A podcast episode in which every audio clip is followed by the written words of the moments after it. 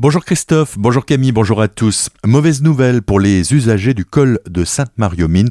Attendu de longue date, la réouverture totale du col de Sainte-Marie-aux-Mines qui devait avoir lieu vendredi dernier est à nouveau reportée à mi-novembre. Cette fois-ci, cette nouvelle prolongation fait suite au retard de livraison de certaines pièces servant à supporter les glissières de sécurité et coiffer le mur de béton. Retournement de situation concernant le spectacle de l'humoriste controversé Dieudonné prévu vendredi sur le secteur de Mulhouse.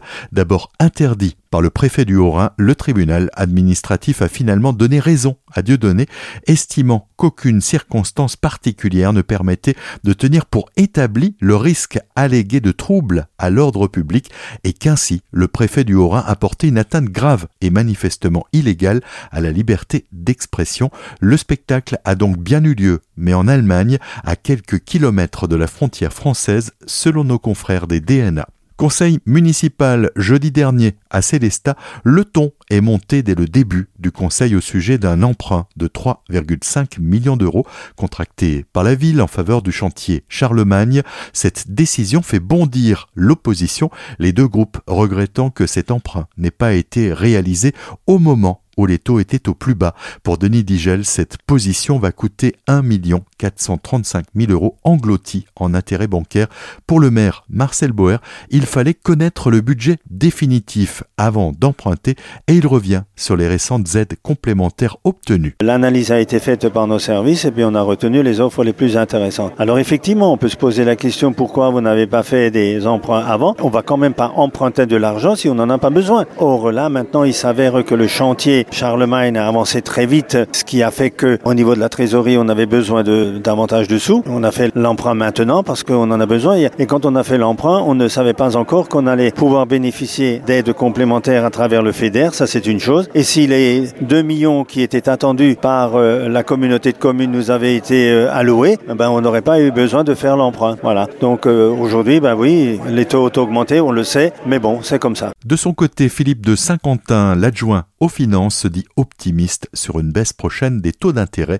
Il était aussi question de subventions pour le ravalement et la restauration des façades pour valoriser le patrimoine immobilier au centre-ville, des aides que le maire veut plus accessibles et plus conséquentes. À l'époque, quand on avait pris la délibération pour euh, soutenir le patrimoine et donner des aides aux propriétaires et aux propriétaires bailleurs pour euh, améliorer leur euh, bâti au centre-ville, on avait dit que le dispositif pouvait évoluer. On s'est rendu compte que d'une part, en ce qui concerne les conditions, elles étaient un peu dures peut-être. On les a donc allégées. Et d'autre part, on a aussi augmenté les aides pour encourager les gens. Parce que là, aujourd'hui, on sait que le coût de la vie a augmenté. On sait que le coût des travaux également a augmenté. Donc il faut que nous continuions à encourager les propriétaires à embellir leur habitat. Embellir leur maison, c'est aussi embellir la ville. De son côté, Caroline Rice, conseillère d'opposition, a rappelé que le centre-ville de Célestat n'échappe pas à la pauvreté constatée par un rapport de la région Grand Est et elle demande que des mesures sur la précarité sociale